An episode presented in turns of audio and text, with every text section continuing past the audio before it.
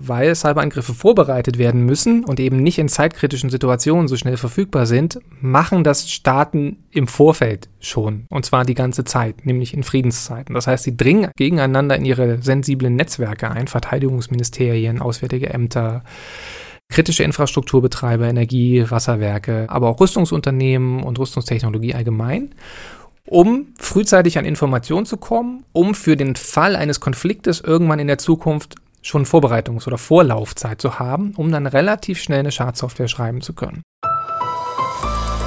NDR Info Streitkräfte und Strategien Sicherheitspolitik kontrovers Willkommen zur 20. Folge unseres Podcasts. Mein Name ist Joachim Hagen. Andreas Flocken, der euch, der Sie normalerweise durch die Sendung führt, ist im Urlaub. Im Studio ist auch meine Kollegin Julia Weigelt. Hallo Julia. Moin, moin. Wir nehmen diesen Podcast auf am 7. Oktober 2021. In unserem Schwerpunkt geht es heute um die Bedrohung durch sogenannte Cyberangriffe. Früher ging es vor allem darum, mit Computerviren und anderen Schadprogrammen die Computersysteme von Wirtschaftsunternehmen auszuschalten und so Geld zu erpressen. Aber inzwischen bedrohen solche Cyberangriffe auch staatliche Institutionen und nationale Versorgungsstrukturen. Sind solche Angriffe eine unterschätzte Gefahr für die internationale Sicherheit? Und den Ton, den Sie und ihr da eben gehört habt, das ist der Cyber-Experte Matthias Schulze von der Stiftung Wissenschaft und Politik. Er ist sicher, dass viele Staaten schon jetzt in Friedenszeiten solche Cyberangriffe ausführen. Und weitere Themen in den sicherheitspolitischen Notizen. Deutsche Tornado-Kampfflugzeuge trainieren den Einsatz von Atomwaffen und 135 Millionen Euro für ein altes Segelschiff. Ist damit die lange Geschichte um die Sanierung der Gorch Fock wirklich zu Ende? Jetzt aber zu unserem ersten Thema. Seit zwei Wochen wird in Berlin sondiert. Welche Parteien können und wollen eine neue Regierung bilden? Auch wenn zurzeit einiges auf eine Ampelkoalition aus SPD, FDP und Grünen hindeutet, sicher ist das nicht. Eine Jamaika-Koalition ist noch nicht völlig abgeschrieben. Trotzdem, was hätte die Bildung einer solchen Ampelkoalition aus SPD, FDP und Grünen für Folgen für die Zukunft der Bundeswehr und die deutsche Sicherheitspolitik? Darüber habe ich mit meinem Kollegen Kai Küstner in Berlin gesprochen. Zuerst einmal, hat Sicherheitspolitik bei diesen ersten Schnupperrunden überhaupt eine Rolle gespielt? Ja, wir wissen es nicht so genau, weil sich ja die Sondierer diese Schweigegelübde auferlegt hatten und wirklich wenig nach außen gedrungen ist. Aber aus meiner Sicht deutet wenig darauf hin. Im Wahlkampf haben ja Außen- und Sicherheitspolitik eher eine Nebenrolle gespielt. Und wenn man sich diese Sondierungsteams anschaut, äh, für diese Vorsondierung, so muss man sie ja nennen, dann fällt auf, dass bei der FDP zum Beispiel der Außenpolitiker Alexander Graf Lambsdorff da nicht mit dabei war oder auch Marie-Agnes Strack-Zimmermann, die Verteidigungspolitikerin und auch bei den Grünen jetzt keine ausgewiesenen Sicherheitspolitikerinnen in diesem engeren Sondierungszirkel waren, auch wenn mit Annalena Baerbock natürlich jemand dabei war, die außenpolitische Interessen hat und mit Sven Giegold ein EU-Politiker. Mhm. Was würde denn eine Ampelkoalition, also SPD, FDP und Grüne, für die Bundeswehr bedeuten? Kann man das schon sagen? Es wird auf jeden Fall für die Truppe hochspannend, denke ich, weil wirklich ganz wichtige Entscheidungen anstehen angefangen von den zwei Bundeswehreinsätzen in Mali, wo im kommenden Jahr ja eine Mandatsverlängerung ansteht. Dann haben wir das Thema nukleare Teilhabe. Hat im Wahlkampf noch nicht mal eine Nebenrolle gespielt, sondern eigentlich gar keine. Da muss sich eine neue Bundesregierung aber jetzt positionieren. Da kommt sie gar nicht drum herum. Nochmal äh, zur Erinnerung, nukleare Teilhabe heißt Teil des Atomwaffenschutzschirms ist es, dass die Amerikaner die Waffen stellen, die Bundeswehr aber die Träger, die sie im Ernstfall dann ins Ziel bringen. Jetzt muss ja dieser altersschwache Tornado-Jet ersetzt mhm. werden. Ähm, da hat die SPD äh, zuletzt eine Entscheidung über einen Nachfolger blockiert. Die, die Sozialdemokraten sind auch sehr schwammig, wenn man sich das Wahlprogramm anschaut, wie sie es mit der nuklearen Abschreckung halten wollen. Das heißt, die SPD wird hier Farbe bekennen müssen. Und äh, ja, apropos Farbe, Grüne und FDP sind da natürlich nicht auf derselben Linie. Die FDP befürwortet nukleare Abschreckung. Die Grünen wollen Atomwaffen überhaupt und damit natürlich auch die in Deutschland loswerden, aber sie sind realistisch genug, das in Etappen, also in Zwischenschritten erreichen zu wollen. Das heißt, es wird also nicht ausdrücklich der sofortige Abzug der US-Atomwaffen aus Büchel, aus Rheinland-Pfalz gefordert und es wird eingeräumt, dass die nukleare Abschreckung natürlich auch für die NATO wichtig ist bei den Grünen. Also aus meiner Sicht jetzt kein unüberwindbares Hindernis, aber ein ganz, ganz heikles Thema, bei dem man sich tatsächlich bekennen muss. Ja, diese nukleare Teilhabe, das ist auch nachher nochmal ausführlich ein Thema unseres Podcasts. Jetzt aber weiter zu den Sondierungen. Ähm, was ist denn mit dem Dauerstreitthema bewaffnete Drohnen? Kann man da schon was sagen, ob das irgendwie eine größere Rolle spielen wird bei den Sondierungen und worauf die sich dann einigen werden? Also ich glaube, auch da wird eine Entscheidung anstehen. Ähm, ich lehne mich jetzt einfach mal ein bisschen aus dem Fenster und sage, ich glaube, die Drohnenbewaffnung wird kommen. Auch hier gilt wieder, die SPD hat dies in der vergangenen Legislatur blockiert. Sie fand, das Thema sei nicht ausreichend ausdiskutiert. Die SPD sagt jetzt aber auch nicht, wir lehnen es bis in alle Ewigkeit ab. Also meine Prognose ist so ein bisschen, wenn die Sozialdemokraten es sich nicht mit der Bundeswehr verscherzen wollen, dann entscheiden sie dafür. Die Verteidigungspolitikerinnen in der SPD waren ja ohnehin immer auf dieser Linie. Die FDP hat ohnehin stets für die Drohnenbewaffnung geworben und die Grünen, das war hochinteressant, hatten in ihrem Wahlprogramm erstmalig diese nicht mehr ausdrücklich abgelehnt. Sie wollen nur die Einsatzszenarien klar umrissen haben. Das wird, wenn es so kommt, für heftige Debatten bei den Grünen sorgen. Das ist, glaube ich, sicher. Die Partei ist da zwiegespalten, aber es ist aus meiner Sicht jetzt kein Betonklotz sozusagen mehr, der ähm, irgendwie eine Koalition verhindern könnte, dieses mhm. Drohnenthema. Wir haben ja vor der Wahl hier schon die Position der Parteien zur Sicherheitspolitik ausführlich unter die Lupe genommen. Aber inzwischen ist ja auch viel passiert, zum Beispiel der Bundeswehrabzug aus Kabul. Vor wenigen Tagen wurde in Berlin ja über die Lehren aus diesem Afghanistan-Einsatz diskutiert. Was heißt der Abzug aus Kabul für die Zukunft der Bundeswehr, zum Beispiel auch eben, wie schon angesprochen, für den Einsatz in Mali? Wie haben sich da die Parteien positioniert? Es gibt ja eigentlich keine Partei mehr, die nach den Afghanistan-Erfahrungen nicht sagt, wir müssen Auslandseinsätze und gerade den in Mali genau unter die Lupe nehmen. Jetzt haben die Berichte über diesen Flirt der Putschistenregierung in Mali mit russischen Söldnern das ja nochmal zusätzlich angeheizt. Sogar CDU-Ministerin Kram-Karrenbauer hatte ja ein Fragezeichen hinter den Einsatz gesetzt. Aber die Frage, wann ist dieser Punkt erreicht, dass man den Notausgang bei so einem Einsatz wählt, der birgt wirklich Sprengstoff für jede Koalition, denke ich. Gut, SPD, Grüne haben den Afghanistan-Einsatz damals beschlossen 2001. Die FDP ist sehr offen für Auslandsmissionen. Aber natürlich gibt und gab es bei den Grünen äh, zuletzt ja auch immer Teile der Partei, die gegen den Afghanistan-Einsatz etwa waren. Und wo wir bei dem Thema schon mal sind, hochspannend natürlich auch, ob es den von Grünen und FDP vor der Wahl ja so vehement geforderten parlamentarischen Untersuchungsausschuss zu dem Einsatz, zu dem 20-Jährigen in Afghanistan geben wird. Wollen die Parteien das immer noch haben, wenn sie denn mitregieren? Aber das ist wieder eine andere Frage. Mhm. Sind denn diese Unterschiede grundsätzlich deiner Einschätzung nach überwindbar oder könnte ein Streit darüber noch die Ampel platzen lassen? Also mein Eindruck ist, dass das Thema Außensicherheitspolitik total unterschätzt wird. Da gibt's Baustellen, bei denen sich die Parteien in der Ampel untereinander überhaupt nicht äh, grün sind, um mal bei hm. Farben zu bleiben. Jetzt haben wir noch gar nicht gesprochen über das Verhältnis zu China und Russland zum Beispiel. Da gibt's mhm. echte Gräben zwischen Grünen und SPD. Die Sozialdemokraten sind gerade im Verhältnis zu Russland sehr auf eine weiche Linie bedacht. Wir sehen das an Nord Stream 2. Das ist das Baby von Ex-Kanzler Schröder. Ich kenne eigentlich keinen Sozialdemokraten, der die deutsch-russische Pipeline irgendwie in Frage gestellt hätte. Die Grünen sind dagegen, sind überhaupt für einen härteren Kurs gegenüber Russland, auch gegenüber China weil sie sagen, es wird viel zu sehr auf Wirtschaftsinteressen geschaut, viel zu wenig auf Menschenrechte. Die FDP ist da in Sachen Russland, China aus meiner Sicht näher bei den Grünen als bei der SPD. Also auch das wird hochspannend. Dann haben wir noch nicht gesprochen über die Verteidigungsausgaben, das NATO-2-Prozent-Ziel. Dazu bekennt sich die FDP, die Grünen sind äh, dagegen, die SPD ist im Prinzip auch nicht dafür, hat es aber im Wahlprogramm nicht mehr ganz so klar abgelehnt wie sonst immer. Also da ist aus meiner Sicht wirklich bei diesem ganzen Thema Sicherheit jede Menge Zündstoff drin und dass man da äh, schnell zueinander findet in Form einer Ampelkoalition über dieses Thema, da kann man sich überhaupt nicht sicher sein. Soweit die Einschätzung von Kai Küstner aus Berlin. Streitkräfte und Strategien. Der Schwerpunkt. Computerkriminalität wird immer mehr zu einem Problem. Passwörter werden ausgespäht, sensible Daten geklaut, Online-Konten geplündert. Diese Angriffe auf Computer waren bislang überwiegend ein Problem für die innere Sicherheit. Mittlerweile haben Cyberattacken aber eine ganz andere Dimension. Sie sind zu einer Bedrohung der internationalen Sicherheit geworden. Cyberattacken waren daher auch ein wichtiges Thema während des Genfer Gipfels im Sommer zwischen US-Präsident Biden und dem russischen Präsidenten Putin. Beide Seiten werfen sich vor, hinter groß angelegten Cyberattacken zu stecken.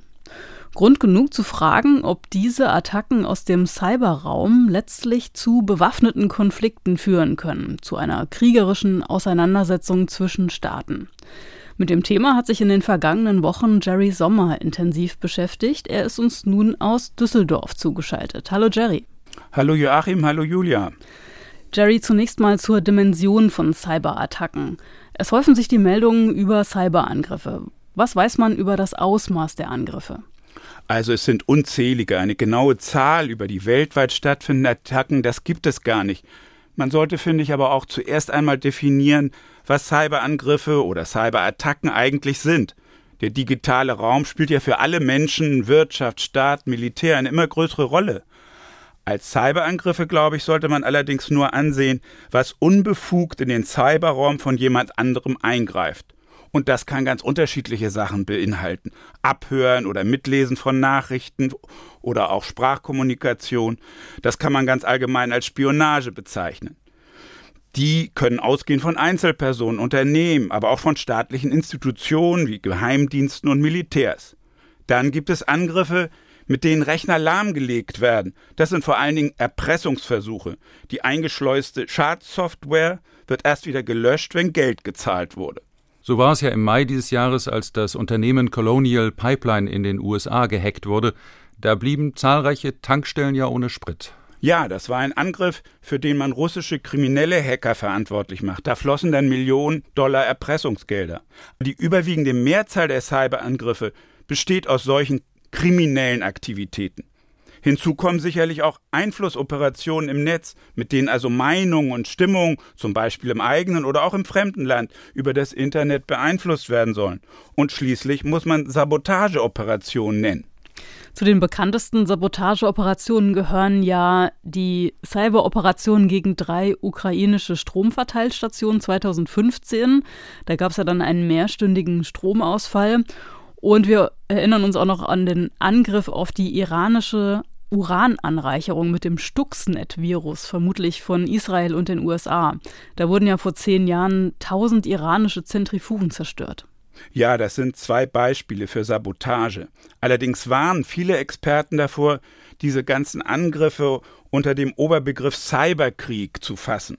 Der Cyber-Experte des Instituts für Friedensforschung und Sicherheitspolitik IFSH in Hamburg, Mischa Hansel, weist auch auf den Stuxnet-Angriff hin aber möchte solche Attacken folgendermaßen einordnen. Aus wissenschaftlicher Perspektive ist Krieg normalerweise mit physischer Zerstörung verbunden. Das ist durchaus möglich im Cyberraum. Wir haben ja zum Beispiel die Manipulation der Zentrifugen in der iranischen Nuklearanreicherung gesehen, 2010 und 2011. Aber trotzdem müssen wir feststellen, dass ganz überwiegend Cyberattacken für Spionagezwecke eingesetzt werden oder im Bereich von Cyberkriminalität zu verorten sind. Das heißt also, der Angriff auf die iranischen Zentrifugen, das war eher so ein untypischer Cyberangriff, so habe ich Mischa Hansel verstanden. Cyberangriffe haben vielmehr das Ziel, in die Datennetze einzudringen, um Informationen zu beschaffen. Und da geht es den Täterinnen und Tätern vor allem um das Ausspähen oder Erpressen.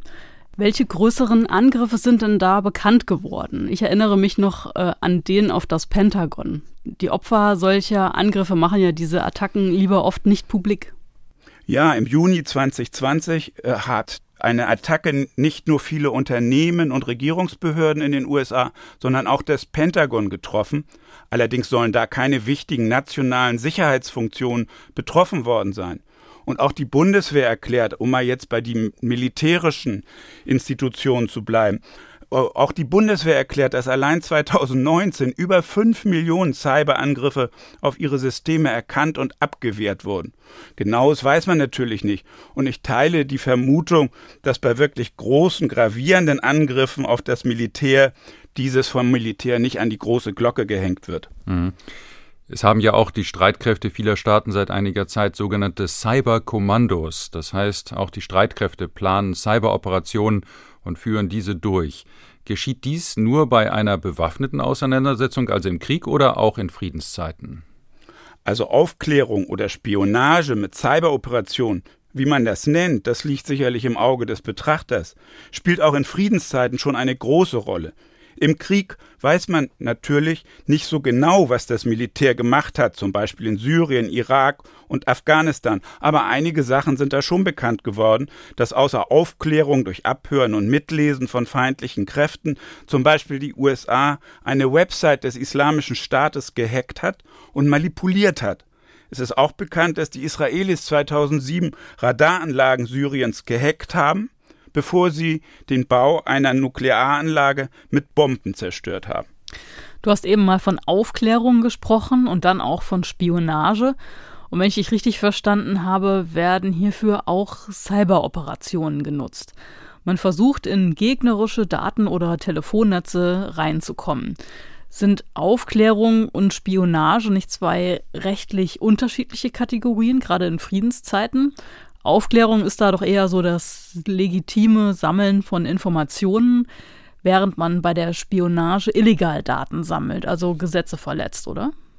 Also ich bin kein Jurist, aber bei Cyberoperationen geht es ja darum, in fremde Netze einzubrechen, um unter anderem eben Informationen zu sammeln. Also wenn man zum Beispiel mal daran zurückdenkt, die US-Geheimdienste haben ja selbst das Handy der Bundeskanzlerin abgehört und wahrscheinlich haben sie das als Aufklärung äh, angesehen und betrachtet, weil sie ja aufklären wollten, was die Bundeskanzlerin so denkt und macht. Wenn man Cyberoperationen durchführt, zum Beispiel um terroristischen Angriffen zuvorzukommen, kann man das sicherlich auch als Aufklärung ansehen. Und natürlich gibt es auch Aufklärungsmittel, die ohne Zweifel legal sind. Radarsysteme, die Flugzeuge oder Raketen erfassen zum Beispiel. Aber wenn man zur Informationsbeschaffung in Netze anderer eindringt, scheint mir der Begriff Spionage doch angemessen zu sein. Ich möchte mal auf die Fragestellung unseres Podcasts zu sprechen kommen. Cyberangriffe eine unterschätzte Gefahr für die internationale Sicherheit, so heißt es da ja. Gefährden denn nun Cyberattacken die Stabilität? Können sie zu einer Eskalation führen bis hin zu bewaffneten Konflikten? Die Cybersicherheitsexpertin der Berliner Stiftung Wissenschaft und Politik Annegret Bendig hat in einem Interview mit mir die Gefahren für die Staaten der Europäischen Union durch Erpressungsangriffe, zum Teil auch auf Krankenhäuser und andere kritische Infrastrukturen hervorgehoben. Hacker hatten dann Konten von mehreren Zehntausenden von Kunden, um dann Lösegeldforderungen anzufordern um diese Daten wieder freizugeben. Aber auch bis hin zu Angriffe auf Lieferketten, Cloud-Infrastrukturen, das ist schon etwas, was für den Binnenmarkt, für die Europäische Union, für die politische Sicherheit oder Stabilität hier in Europa sehr essentiell ist. Aber kann man denn sagen, dass damit die internationale Sicherheit gefährdet ist? Die NATO geht ja inzwischen davon aus, dass Cyberangriffe auch den Bündnisfall auslösen können.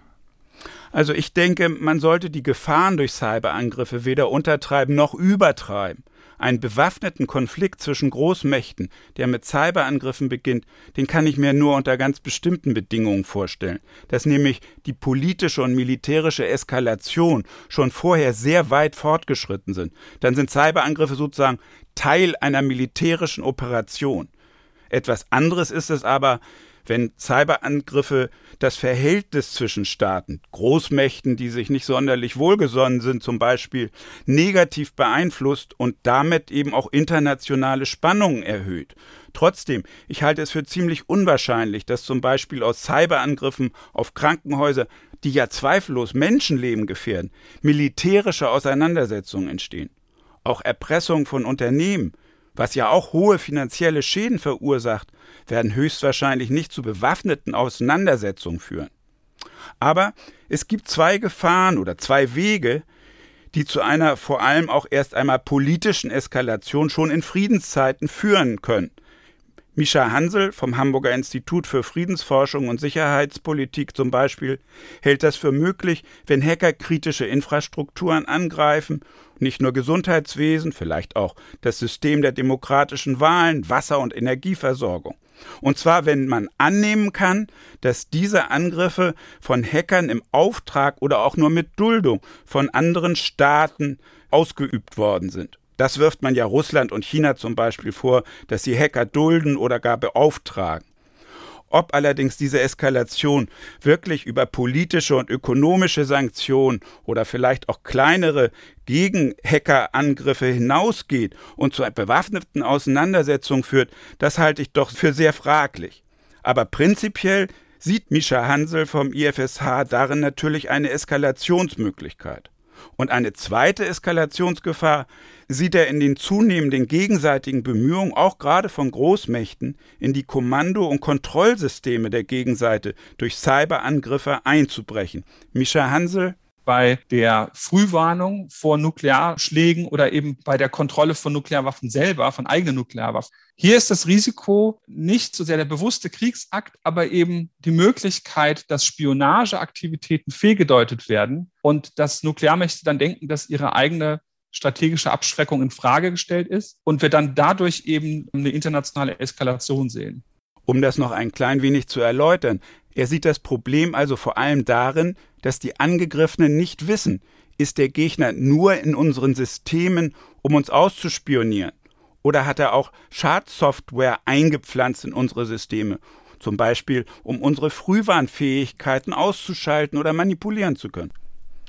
Was weißt du denn darüber, inwieweit die USA, China oder Russland, um jetzt nochmal so die größten Player zu nennen, kritische Infrastruktur oder gar militärische Kontroll- und Kommandozentralen der anderen gehackt haben? Also darüber weiß man wirklich nicht viel Genaues. Es gibt aber zum Beispiel einen New York Times Artikel von 2019, in dem berichtet wird, dass amerikanische Geheimdienste Schadsoftware in das russische Stromnetz eingeschleust hätten. Auch Präsident Biden hat dieses Jahr im Juni in Genf auf seiner Pressekonferenz nach dem Treffen mit Putin erklärt, Zitat, wir haben erhebliche Cyberfähigkeiten, die wir auch einsetzen würden. Zitat Ende. Und er sprach ausdrücklich die russische Ölindustrie an als mögliches Ziel für Vergeltungsangriffe auf die kritischen Infrastrukturen der USA. Und auch der Cybersicherheitsexperte Matthias Schulze von der Stiftung Wissenschaft und Politik hält es für höchstwahrscheinlich, dass die Großmächte schon jetzt in Friedenszeiten in den Netzen des Gegners aktiv sind.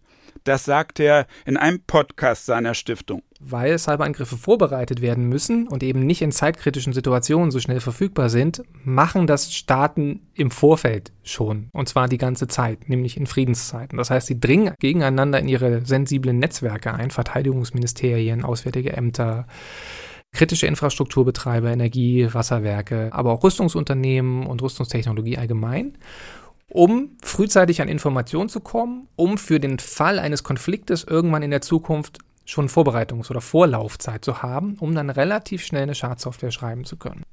Also Matthias Schulze geht davon aus, dass die großen Akteure bereits in den Netzwerken der anderen Seite sind dass die Großmächte Software oder Trojaner längst installiert haben, die dann bei einer Auseinandersetzung nur noch aktiviert werden müssen, im Extremfall vielleicht sogar in den Kommandostellen eines Gegners, sodass beispielsweise Raketenstarts oder die Kommunikation zwischen militärischen Einrichtungen lahmgelegt werden könnte. Oder kann man das ausschließen? Das kann man sicherlich nicht ausschließen, aber auch hier gilt, man darf die Gefahren nicht überschätzen. Öffentlich bekannt ist da nicht viel aber ich denke, man kann davon ausgehen, dass zumindest die Großmächte sehr genau darauf achten, dass ihre Kommandozentralen und ihre Raketenanlagen und Kommunikation mit entsprechenden Anlagen, dass diese gut geschützt sind. Und man sollte auch noch etwas anderes bedenken. Man weiß natürlich auch nicht, ob die Spionage- oder Sabotagesoftware, die beim Gegner eingepflanzt ist, ob die nicht schon längst erkannt worden ist von diesem und ob sie wirklich dann funktioniert oder eben nicht funktioniert. Aber zweifellos, also solche Schadsoftware einzupflanzen, das ist schon eine gefährliche offensive militärische Operation und wenn alle das machen, würde das natürlich die Unsicherheit erheblich steigern in den ganzen internationalen Beziehungen. Mhm. Also es heißt doch, dass es zu einer solchen Instabilität und Verunsicherung durchaus kommen kann. Und wenn eine Seite dann glaubt, dass beispielsweise eigene strategische Raketen lahmgelegt worden sind, dann könnte sie auch glauben, dass ein gegnerischer Atomangriff unmittelbar bevorsteht oder sogar schon begonnen hat. Mich erinnert dieses Szenario ja an den Film Dr. Seltsam oder wie ich lernte, die Bombe zu lieben von Stanley Kubrick. Und die Folge könnte nun sein, die vermeintlich angegriffene Seite startet mit dem restlichen Waffenarsenal einen nuklearen Vergeltungsschlag. Die Folge wäre ein Nuklearkrieg aus Versehen. Ist so ein Horrorszenario wirklich denkbar oder eben doch nur eine Hollywood-Fantasie? Also äh, ausschließen kann man sicherlich nichts, aber also ich würde das auf keinen Fall als einen Nuklearkrieg aus Versehen betrachten. Wenn eine Seite die zum Beispiel Überwachungsfähigkeiten der anderen lahmlegt, dann geschieht das ja meist, äh, kann das eigentlich nur in einer Situation geschehen, wo man danach angreifen will. Und insofern würde dann die Katastrophe eintreffen, aber nicht äh, aus Versehen, sondern weil mit, man mit Cyberoperationen sozusagen einen Krieg begonnen hat. Also es besteht schon eine Gefahr, dass Cyberattacken zu Missverständnissen und vielleicht sogar bewaffneten Konflikten führen könnten. Und auch deshalb haben ja Putin und Biden in Genf beschlossen, eine Arbeitsgruppe zum Thema Cybersicherheit zu bilden. In der UNO gibt es ja schon seit vielen Jahren Diskussionen über eine diplomatische Einhegung der Cybergefahren. Ist das denn ein erfolgversprechender Weg? Also ich denke, man muss zwei Tendenzen sehen, die als Antwort auf die wachsenden Cybergefahren gelten. Und das eine ist eben der diplomatische Weg, aber das andere ist das Setzen auf offensive Cyberfähigkeiten, um damit den potenziellen Gegner abzuschrecken oder auch bekämpfen zu können. Mhm. Okay, dann eins nach dem anderen. Stellen wir also die diplomatischen Lösungsbemühungen erst einmal zurück. Zunächst also zur Frage, ob man Cyberattacken durch Abschreckung verhindern kann. Ob, etwas überspitzt formuliert, das Prinzip der nuklearen Abschreckung in einem gewissen Sinne übertragbar ist. Du hast ja am Anfang bereits Präsident Biden zitiert nach dem Genfer Gipfel mit Putin und Biden hat Russland für Cyberangriffe verantwortlich gemacht und damit gedroht, die USA hätten ebenfalls erhebliche Cyberfähigkeiten, die man auch einsetzen würde. Diese Drohung ist doch Abschreckung. Würde die aber auch funktionieren? Was sagen die Experten? Also zuerst einmal denke ich, sollte man darüber nachdenken, ob nicht der Schutz der eigenen Systeme die beste Abschreckung vor Cyberangriffen ist, von wem immer die auch ausgehen. Darauf, auf diese Defensive als Schwerpunkt, darauf weisen auch und dafür plädieren auch eine Reihe von Experten. Auch warnen manche davor, die Abschreckungswirkung von offensiven Cyberoperationen zu überschätzen. Gerade heute gibt es ja im Unterschied zur nuklearen Abschreckung im Kalten Krieg viele Akteure, kleinere Staaten, nichtstaatliche Gruppen, Terroristen, Kriminelle, alle die können Cyberoperationen durchführen. Und ob die sich abschrecken lassen, ist fraglich. Und dann ist da eben noch ein Problem, nämlich das Problem der Verschleierung und damit der sogenannten Attribution, also der Feststellung, wer für die Angriffe verantwortlich ist. Was ist zum Beispiel, wenn irgendwelche, sei es Staaten oder Kriminelle, Angriffe zum Beispiel auf Krankenhäuser in einem anderen Land durchführen, aber von einem Surfer eines Krankenhauses aus, möglicherweise eines Krankenhauses in einem dritten Land. Ein Hackback, ein Cyber-Gegenangriff könnte dann weitere Menschenleben dort gefährden, aber die Kriminellen nicht wirklich treffen. Und wenn Staaten so etwas dann machen, wären ihnen internationale Kritik sicher. Wenn also so eine Abschreckung von Cyberattacken schwierig ist und man sich nicht nur auf die Abwehr von Cyberangriffen festlegen will, dann ist es doch eine weitere Möglichkeit zu versuchen, den Angreifer selbst auszuschalten, indem man ihn lokalisiert und dann selbst angreift und seinen Server oder sein Netz lahmlegt. Vor allem, wenn dieser Angreifer Teile der eigenen kritischen Infrastruktur attackiert, also Krankenhäuser, Energieversorgungssysteme, Flughäfen zum Beispiel. Ein Angriff würde dann mit einem Gegenangriff beantwortet. Wie schätzt du so ein offensives Vorgehen ein? Das könnte in einzelnen Fällen vielleicht helfen. Also so hat ja die, der US-Geheimdienst die St. Petersburger Trollfabrik eine Zeit lang ausgeschaltet, als die Einflussoperation in den USA gemacht hat. Aber die Meinungen über den Nutzen solcher offensiven Vorwärtsverteidigung gehen auf jeden Fall auseinander. Die US-Administration unter Trump hat erheblich auf solch eine offensive Vorwärtsverteidigung gesetzt. Ob Präsident Biden da zurückrudert, ist noch nicht wirklich klar.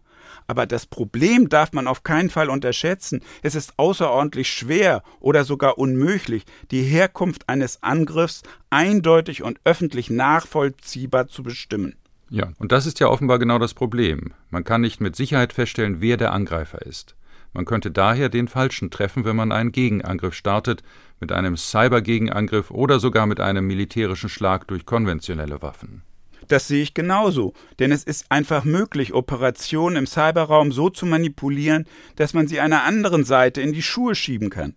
Wikileaks hat zum Beispiel 2017 Dokumente veröffentlicht, aus denen hervorgeht, dass die CIA, der amerikanische Geheimdienst, Programme entwickelt hat, und zwar in Chinesisch, Russisch, Koreanisch, Persisch, Arabisch, damit auch diese Staaten verantwortlich gemacht werden können für solche Angriffe. Und andere Großmächte können und haben das vielleicht genauso gemacht. Und selbst wenn man nicht durch die Forensik, sondern durch andere Indizien und politische Einschätzung meint, eine klare Zuordnung benennen zu können, kann man total daneben liegen. Ein Beispiel nennt Matthias Schulze von der SWP.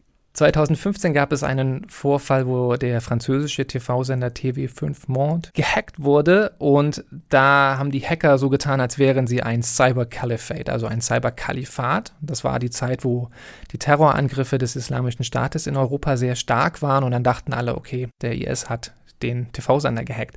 Stellte sich aber dann später, Jahre später heraus, dass das eine Operation unter falscher Flagge war. Das heißt, das war gar nicht der islamische Staat, sondern es waren vermutlich russische Hacker, die unter falscher Flagge den Hack durchgeführt haben. Also nochmal zusammengefasst, es ist einfach schwer zu erkennen, von wem man im Internet angegriffen wird, trotz IP-Adresse oder anderer Spuren. Das heißt, es besteht wirklich die Gefahr, wenn man tatsächlich zurückschlagen will, dass man Unbeteiligte angreift. Und das könnte ja dann erst recht zu einer Eskalation führen.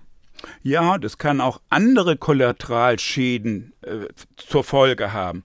Dass nämlich die Schadsoftware sich ausbreitet und auch andere Computer und Netzwerke beschädigt, nicht nur den, den man eigentlich angreifen wollte.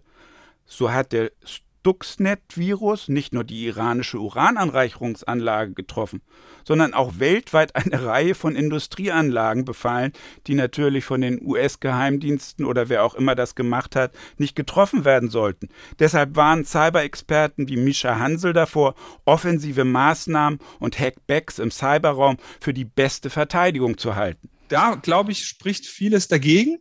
Und man sieht natürlich auch das Risiko, dass die eigenen, die wirklichen Defensivmaßnahmen vernachlässigt werden, weil man glaubt, dass man mit der Vorwärtsverteidigung das dann ähm, nicht mehr braucht.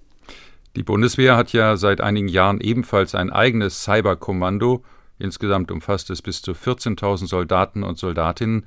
Nach dem eigenen Selbstverständnis liegt die Kernaufgabe darin, Cyberangriffe abzuwehren. Oder wird inzwischen auch darüber nachgedacht, gegebenenfalls auch zum Gegenangriff überzugehen, also diese sogenannten Hackbacks auszuführen. Dass die Bundeswehr auch an Hackbacks arbeitet, das kann man vermuten, aber genau wissen das auch Experten nicht. Also jedenfalls Experten außerhalb der Bundeswehr. Man kann aber sicher sein, wie du gesagt hast, dass die Hauptaufgabe des Kommandos äh, Cyber- und Informationsraum der Bundeswehr in der Bereitstellung und im Schutz der eigenen Netzwerke liegt, ob nun in Deutschland oder in Einsatzorten der Bundeswehr im Ausland. Und man sollte auch darauf hinweisen, die Bundeswehr ist ja in Bezug auf die Cybersicherheit Deutschlands nur ein Teil der Sicherheitsarchitektur und nur für die militärische Sicherheit zuständig. Doch Innenminister Seehofer hat ganz generell von Hackbacks gesprochen, die in kürzester Zeit entschieden werden müssten. Für die Bundeswehr sieht Annegret Bendig vom SWP da einen gewissen Spielraum bei Gefahr im Verzug. Das kennen wir auch schon aus anderen Auslandseinsätzen der Bundeswehr, wo dann im Nachhinein die Bundestagszustimmung eingeholt wurde und auch die Rechtfertigung dazu stattgefunden hat. Sicherlich, auch da gehört es nochmal auch auf den Tisch, inwieweit da die parlamentarische Einbindung möglich ist. Aber die bleibt nach wie vor sehr wichtig, auch wenn wir da im europäischen Rahmen uns abstimmen. Du hast eben erwähnt, die Bundeswehr sei mit ihrem Cyberkommando vor allem für die Sicherheit der militärischen Einrichtungen zuständig. Wenn es um den Schutz des Bundestags oder auch anderer deutscher Einrichtungen geht, dann hat das Innenministerium das Sagen. Inwieweit arbeiten denn Bundeswehr und Innenministerium zusammen, wenn es um die Abwehr von Cyberangriffen geht? Gibt es dafür spezielle Einrichtungen? Ja, Im nationalen Cyberabwehrzentrum ist die Bundeswehr sowohl mit dem militärischen Abschirmdienst als auch mit dem Kommando Cyber- und Informationsraum vertreten. Daneben sind dort noch andere wie Polizei, Bundeskriminalamt und Bundesnachrichtendienst vertreten. Und das Bundesverteidigungsministerium gehört, wie viele andere Ministerien und Bundesländer, dem sogenannten Nationalen Cybersicherheitsrat der Bundesregierung an. Du hast ja über offensive Cyberoperationen gesprochen, über das sogenannte Hackback. Diese Maßnahme ist in Deutschland sehr umstritten. Nur noch einmal zum Verständnis, wenn die Bundeswehr oder das Cyberkommando zu dem Ergebnis kommt, man müsste den Server angreifen, von dem ein Cyberangriff ausgeführt wird, müsste diese Aktion dann letztlich auch der Bundestag zustimmen, gegebenenfalls nachträglich, oder? Wäre das gleichzusetzen mit einem bewaffneten Einsatz der Bundeswehr? Bei Auslandseinsätzen muss der Bundestag ja auch zustimmen, oder sind das alles Fragen, die noch gar nicht geklärt sind? Also sicher ist da noch nicht alles geklärt, aber ich denke, es darf nicht die Bundeswehr oder das Bundeswehr Cyberkommando dasjenige sein, das einen Angriffsbeschluss fasst. Da muss zuerst die Bundesregierung sich eine Meinung bilden und nach der jetzigen Rechtslage muss auch der Bundestag zustimmen, weil es ja einem Angriff auf einen anderen Staat gleichkommt, wenn die Bundeswehr Cyberangriffe im Ausland macht. Doch wie du gesagt hast, da ist noch vieles in der Diskussion, aber es wäre zumindest eine rechtliche Grauzone und sehr umstritten, wenn die Bundeswehr oder die Bundesregierung so etwas macht und erst nachträglich das Parlament dem zustimmt. Nochmal nachgefragt, was wäre denn, wenn zivile Stellen des Innenministeriums so einen Hackback durchführen? Ist das rechtlich grundsätzlich möglich oder muss hier der Bundestag auch einbezogen werden? Also du sprichst ja das äh, im Inland an. Und auch das Innenministerium muss sich da sicherlich an Recht und Gesetz halten. Aber wie die rechtliche Lage da genau ist, da bin ich kein Experte. Hm. Deutschland hat inzwischen eine Cybersicherheitsstrategie. Die Federführung in Sachen Cyberabwehr hat das Bundesinnenministerium. Das haben wir ja eben schon vorhin festgestellt. In diesem Kontext ist noch im vergangenen Monat von der Bundesregierung die Cybersicherheitsstrategie 2021 verabschiedet worden.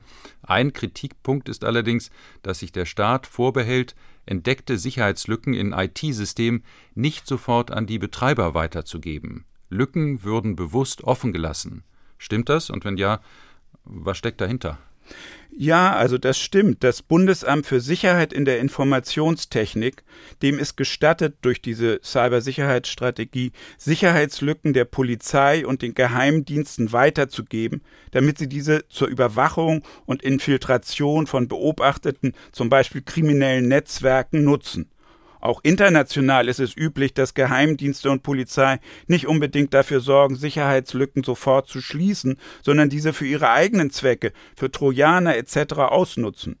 Und auch die neue Cybersicherheitsstrategie der Bundesregierung lässt diese Möglichkeit offen, kritisiert Mischa Hansel vom IFSH. Wir müssen uns klar machen, Wissen über Schwachstellen, was zurückgehalten wird, bedeutet, diese Schwachstellen können jetzt nicht nur von der deutschen Polizei ausgenutzt werden, sondern auch von fremden Nachrichtendiensten, auch von Cyberkriminellen. Hansel fordert, dass zumindest in Deutschland eine Stelle geschaffen wird, die evaluiert, ob diese Ausnutzung von Schwachstellen wirklich sinnvoll war oder eben nicht.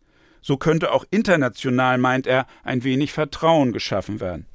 Ja, Stichwort international. Welche Bemühungen und Initiativen gibt es denn auf internationaler Ebene gegen Cyberattacken vorzugehen? Ich glaube, man muss der Tatsache ins Auge sehen, Spionage oder auch Nutzung von Internetoptionen zur Beeinflussung von Meinungen, das wird sich nicht durch irgendwelche Abkommen beenden lassen. Das machen alle Staaten, die das können, ob China, Russland, die USA oder andere. Schon jetzt gilt aber, dass der Angriff auf kritische Infrastrukturen völkerrechtswidrig wäre. Das ist eine Norm.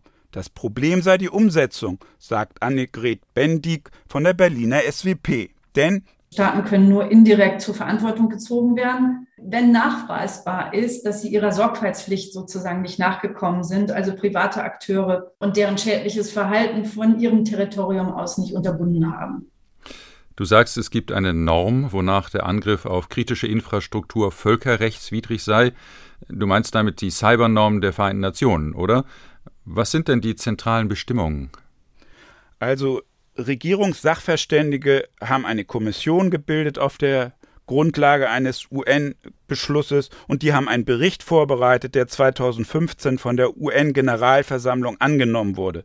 Da steht zum Beispiel, dass das Völkerrecht auch in Bezug auf den Cyberraum Gültigkeit hat. Und es bezieht sich natürlich vor allen Dingen auf Friedenszeiten, diese, äh, diese Norm. Dazu gehört zum Beispiel, dass Angriffe auf kritische Infrastrukturen wie das Gesundheitswesen oder die Energieversorgung, dass die nicht genehmigt oder nicht erlaubt sind, weil eben Staaten sich verantwortlich verhalten müssen. Und Staaten dürfen auch keine privaten Hackergruppen unterstützen, wenn solche Angriffe gemacht werden. Allerdings die Umsetzungsmaßnahmen für diese Norm sind ziemlich dünn. Ein internationales Klima der Zusammenarbeit, vor allen Dingen zwischen den Großmächten, wäre dafür sicher hilfreicher als ein Klima der Konfrontation. Müssten die Vereinten Nationen nicht viel mehr tun, um Cyberattacken zu verhindern oder sogar auch zu ächten? Was sagen denn da die Konfliktforscher? Man plädiert für eine Art präventive Rüstungskontrolle. Die kann aber im Cyberraum nicht wie bei anderen Rüstungskontrollmaßnahmen durch Verbote oder Einschränkungen gemacht werden, weil im Cyberraum einfach keine Überprüfungen möglich sind. Deshalb geht es um Vereinbarung von mehr oder weniger unverbindlichen Normen, die aber eben vertrauensbildend sein können. Zum Beispiel die Vereinbarung, Angriffe auf kritische Infrastrukturen sowie insbesondere auf militärische Kommando- und Kontrollsysteme, vor allem wenn die mit Nuklearwaffen verbunden sind, mit einem Tabu zu belegen, die zu ächten doch auch weitere konkrete Maßnahmen schlägt der Computersicherheitsexperte vom Hamburger Institut für Friedensforschung und Sicherheitspolitik Mischa Hansel vor. Staaten könnten übereinkommen, dass beispielsweise Cyberattacken gegen bestimmte besonders sensible Systeme nur von höchster Stelle autorisiert werden dürfen. Also unter Trump beispielsweise hat man das ja gewissermaßen runterdelegiert, dass das Cyberkommando auch gewisse Dinge in Eigenverantwortung tun konnte. Bei Obama war es noch so, dass der Präsident das immer autorisieren musste. Aber das sieht ja nicht nach dem großen Wurf aus, nach einem großen Schritt in Richtung Cyberdiplomatie, oder? Nee, das würde ich genauso sehen, aber immerhin wäre es ein wenig stabilisierend, wenn die jeweils andere Seite davon ausgehen kann, dass keine niederen Stellen irgendwelche Cyberangriffe auf kritische Infrastrukturen oder militärische Einrichtungen gestartet haben, sondern dass da eben auch die politische Führung vorher gründlich drüber nachgedacht hat. Eine weitere Idee, die Mischa Hansel und andere Experten in die Debatte geworfen haben, ist eine unabhängige Stelle, zum Beispiel von internationalen Forschungsinstituten, zu bilden, die Cyberangriffe analysiert und versucht, die Verantwortlichen herauszufinden. Das könnte eine größere Autorität haben, als wenn Regierungen, die natürlich innenpolitische und auch parteipolitische Interessen haben, wie wir zum Beispiel in den US-Wahlen gesehen haben, erklären, jemand, eventuell sogar eine andere Regierung, sei für solche Attacken verantwortlich. Aber du hast natürlich recht, auch das wäre nicht der große Wurf. Mir scheint, es gibt in der Cyberdiplomatie nicht so etwas wie den großen Wurf. Wir können froh sein, wenn kleine Brötchen gebacken werden. Vielen Dank für die Recherche. Das waren Informationen und Einschätzungen von Jerry Sommer. Das Interview mit Misha Hansel steht auf der Internetseite von Streitkräfte und Strategien unter ndr.de-streitkräfte. Sicherheitspolitische Notizen Wie vorhin schon im Gespräch über die Sondierung in Berlin angekündigt, geht es jetzt um die nukleare Teilhabe Deutschlands. Auf dem Fliegerhorst Büchel in der Eifel lagern Schätzungen zufolge 20 Atombomben, die im Ernstfall von Kampfjets der Bundeswehr abgeworfen werden sollen. Das übt die Luftwaffe jedes Jahr im NATO-Manöver Steadfast Noon, also standhafter Mittag. Julia, was wird da genau geübt? Geübt werden einerseits Freigabeverfahren, also die politische Entscheidung über einen Atomwaffeneinsatz der USA und sicher auch die Einbindung der deutschen Bundesregierung über alle beteiligten militärischen Kommandoebenen dann an die Luftwaffeneinheiten in Büchel weiterzugeben. Also es geht um diese Freigabeverfahren und andererseits geht es auch um Übergabeverfahren der Atombomben aus den unterirdischen Magazinen dann zu den Flugzeugen. Und es geht auch um die Montage der Bomben unter die Flügel der deutschen Jets. Und dann können da auch noch Flug- und Abwurfübungen dabei sein. Das wird dann aber natürlich mit Attrappen geübt. Ein NATO-Sprecher hat mir gesagt, es wird auch Übungsflüge über Südeuropa geben. Ob die Bundeswehr auch an diesen Flügen teilnimmt, ist unklar. Vergangenes Jahr waren neben den deutschen Tornado-Staffeln auch Kampfflugzeuge aus den Niederlanden, Belgien und Italien beteiligt. Ist denn schon klar, wann die Übung genau stattfindet und welche deutsche Standorte daran beteiligt sind? Das wollte die Luftwaffe nicht sagen. Ein Sprecher teilte nur mit, dass da komplexe NATO-Verfahren im gesamten Spektrum der Bündnisverteidigung beübt werden, um Verfahren, Konzepte, Systeme und Taktiken zu überprüfen und Fähigkeiten zu testen. Also da mal wieder bestes Bundeswehrsprech. Ein NATO-Sprecher ist da ein bisschen konkreter geworden. Er hat mir geschrieben, die Übung soll in der zweiten Oktoberhälfte stattfinden mit mehreren Dutzend Flugzeugen aus mehreren NATO-Mitgliedstaaten. Die US-Atomwaffen liegen ja auch noch in den Niederlanden, Belgien, Italien und möglicherweise auch in der Türkei. Die NATO bestätigt ja keinen der Standorte offiziell. Ziel des Manövers ist es laut NATO, dass atomare Abschreckung sicher und effektiv bleibe. Ich habe aber auch Ankündigungen von Aktivisten der Friedensbewegung gesehen. Die gehen vom 11. bis 17. Oktober aus, dass dann die Übung stattfinden wird und fordern eine Absage des Manövers und den Abzug der Atomwaffen aus Deutschland. Und die Aktivisten rufen auch zur Demo auf am 9. Oktober im nordrhein-westfälischen Nörvenich. Und warum gerade Nörvenich und nicht Büchel? Ja, der Flieger Horst Büchel wird bis 2026 umgebaut, deswegen werden die Tornados auch aus Büchel verlegt, nächstes Jahr zum 100 Kilometer entfernten Militärflugplatz Nörvenich.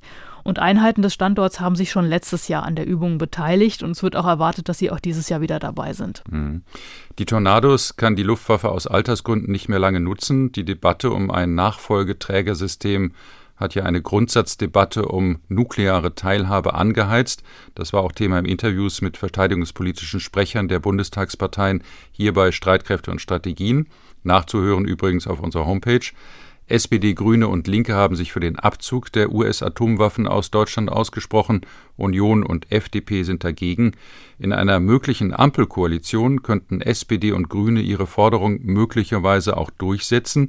Also wird das NATO-Manöver bald ohne die Bundeswehr stattfinden, weil Deutschland aus der nuklearen Teilhabe möglicherweise aussteigt? Darüber habe ich mal mit Wolfgang Richter gesprochen. Er ist Oberst AD und jetzt Analyst bei der Stiftung Wissenschaft und Politik.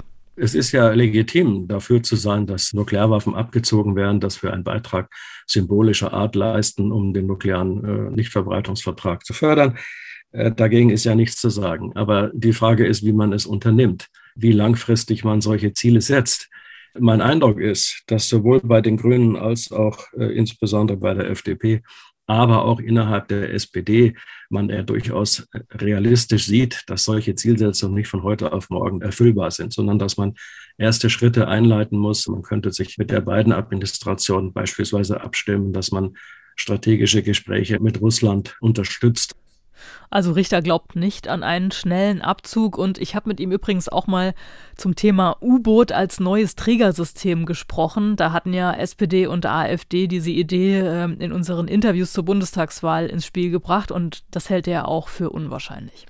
Danke, Julia. Das gesamte Interview mit Wolfgang Richter von der Stiftung Wissenschaft und Politik findet ihr, finden Sie auf unserer Homepage, ebenfalls unter ndr.de-streitkräfte. Vor wenigen Tagen ist das Segelschulschiff der deutschen Marine, die Gorch Fock, mit Blasmusik und Salutschüssen in den Kieler Marinehafen eingelaufen. Sechs Jahre hat die Sanierung der Dreimastbark gedauert. Diese Zeit war geprägt von Kostenexplosionen, Korruption, Verzögerungen bei der Sanierung und sogar staatsanwaltschaftlichen Ermittlungen. Aber nun soll nach dem Willen der Verantwortlichen ein neues Kapitel aufgeschlagen werden, sollen die vergangenen, skandalträchtigen Jahre der Gorch Fock der Vergangenheit angehören. Joachim, du hast dich da mit Christian Wolf unterhalten über die Zukunft der Gorch Fock. Mhm. Christian ist unser NDR-Reporter in Kiel und hat die Geschicke der Bark jahrelang verfolgt. Ich habe ihn gefragt, wie er das einschätzt, ob jetzt einfach wieder zur Routine zurückgekehrt werden kann. Also so wie Bundesverteidigungsministerin Krem-Karrenbauer das sieht, offenbar schon. Wir sind eines der reichsten Länder auf der Erde. Können wir uns eigentlich dieses Stück Tradition und Emotion erlauben? Ich meine, ja, das können wir. Und deswegen war die Entscheidung, in die Goschfock zu investieren, eine richtige Entscheidung. So kann natürlich auch die Debatte um die Kostensteigerung von 10 auf 135 Millionen Euro beendet werden. Welchen Image-Schaden die ganzen vergangenen skandalträchtigen Jahre auf Werften in Niedersachsen gehabt haben, muss sich allerdings meiner Meinung nach noch zeigen, denn es laufen ja immer noch Ermittlungen der Staatsanwaltschaft rund um die Kostenexplosion, Korruption und Scheinfirmen.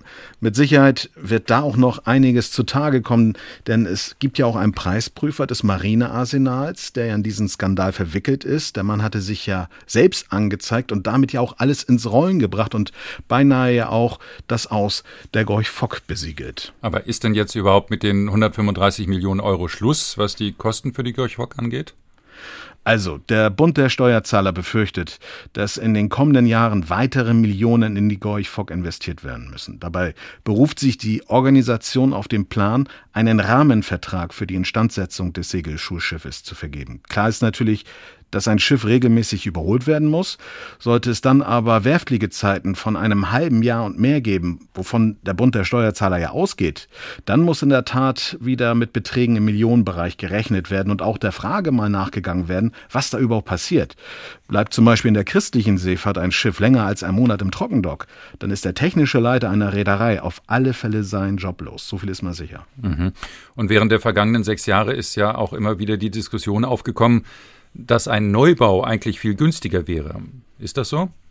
Also das kann ich ähm, klar bejahen. Hm. Ich habe beispielsweise mal nachgeschaut und es gibt ganz viele Marinen auf der Welt, die sich neue Segelschulschiffe besorgt haben, unter anderem Oman und Algerien. Und die haben ihre Schiffe bei einer niederländischen Werft bauen lassen. Das sind zwar Boote von der Stange, die sind aber nicht nur größer als die Gorch Fox, sondern haben auch nur 25 Millionen Euro gekostet, also 110 Millionen Euro weniger als die Sanierung der Gorch Fock. Klar wäre so ein Neubau mit einer Ausschreibung verbunden gewesen und am Ende hätte es mit Sicherheit auch noch gedauert, bis der Marine so ein Neubau auch zur Verfügung stehen würde. Aber die vergangenen sechs Jahre, in denen die Gorch Fock in der Werft war, konnte ja trotzdem ausgebildet werden, beispielsweise auf der rumänischen Mircea oder auf der Alexander von Humboldt II. Mhm.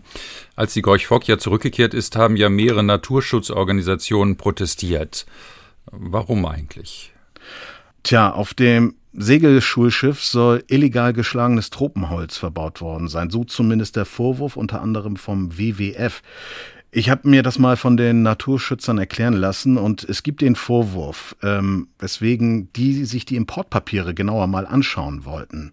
Denn dadurch, so der WWF zumindest, lässt sich einwandfrei und ziemlich schnell klären, woher das Holz für das Oberdeck der Gorch vorkommt und vor allem, wo es geschlagen wurde. Aber ähm, wie gesagt, woher das jetzt genau kommt und ob das wirklich illegal geschlagen worden ist, das lässt sich nur durch einen Blick in diese Importpapiere klären. Und das wird dem WWF tatsächlich verweigert. Und deswegen haben die Naturschützer mehrfach schon geklagt, bislang aber ohne Erfolg. Und jetzt liegt das Ganze mit einem Eilantrag beim Bundesverfassungsgericht, denn die Importpapiere müssen laut WWF nur eine bestimmte Zeit aufbewahrt werden und dann können die vernichtet werden. Und das soll wohl schon bald der Fall sein. Und wie geht es jetzt weiter mit der Gorchfock? Also es ist so, dass in den kommenden Wochen erst einmal wieder die Stammbesetzung lernen muss, mit dem Schiff richtig zu segeln. Es ist ja so, dass die Gorch Fock zum größten Teil neu gebaut worden ist. Und nicht nur das, denn ein Teil der 120-köpfigen Stammbesetzung hat noch gar nicht gesegelt mit der Gorch Fock. Nur 28 Mann Besatzung haben Segelerfahrung. Also das muss jetzt erstmal richtig gelernt werden. Dafür wird die Gorch Fock in den kommenden Wochen immer mal wieder raus auf die Ostsee gehen. Viel Zeit bleibt tatsächlich nicht, denn schon Anfang November, also kommenden Monat, soll das Segelschulschiff mit Stammbesatzung Richtung Kanaren aufbrechen. Und Anfang des neuen Jahres, im Januar, um genau zu sein, am 2. Januar um und bei, dann sollen auch schon wieder die ersten Kadetten der Marineschule Mörwik auf dem Segelschulschiff der deutschen Marine ausgebildet werden. Vielen Dank, das waren Einschätzungen von Christian Wolf aus Kiel. Und das war Streitkräfte und Strategien für heute. Danke fürs Zuhören. Ihr und euer Feedback wollen wir gerne hören. Schicken Sie uns Wertschätzung und Anregungen gerne per Mail an streitkräfte.ndr.de oder über unser Feedbackformular auf ndr.de-streitkräfte. Den nächsten Podcast gibt es dann am 22. Oktober. Dann wird es frostig, denn im Schwerpunkt geht es um die Großmächte-Konkurrenz in der Arktis. Wir fragen, findet da mehr Militarisierung als Kooperation statt? Bis dahin alles Gute wünschen Julia Weigelt und Joachim Hagen. Und zum Schluss haben wir noch einen Podcast-Tipp für euch. Die neue Staffel des NDR Info Podcasts Organisiertes Verbrechen beschäftigt sich exklusiv mit einem True Crime Fall aus den Pandora Papers. Dabei geht es um einen 100 Millionen Euro Betrug und die Frage, wie das Geld eigentlich über Briefkastenfirmen verschwindet. Mehr dazu im Podcast Organisiertes Verbrechen Pandora Papers Spezial unter anderem in der ARD Audiothek zu finden. NDR Info Streitkräfte und Strategien. Der NDR Info Podcast zur Sicherheitspolitik.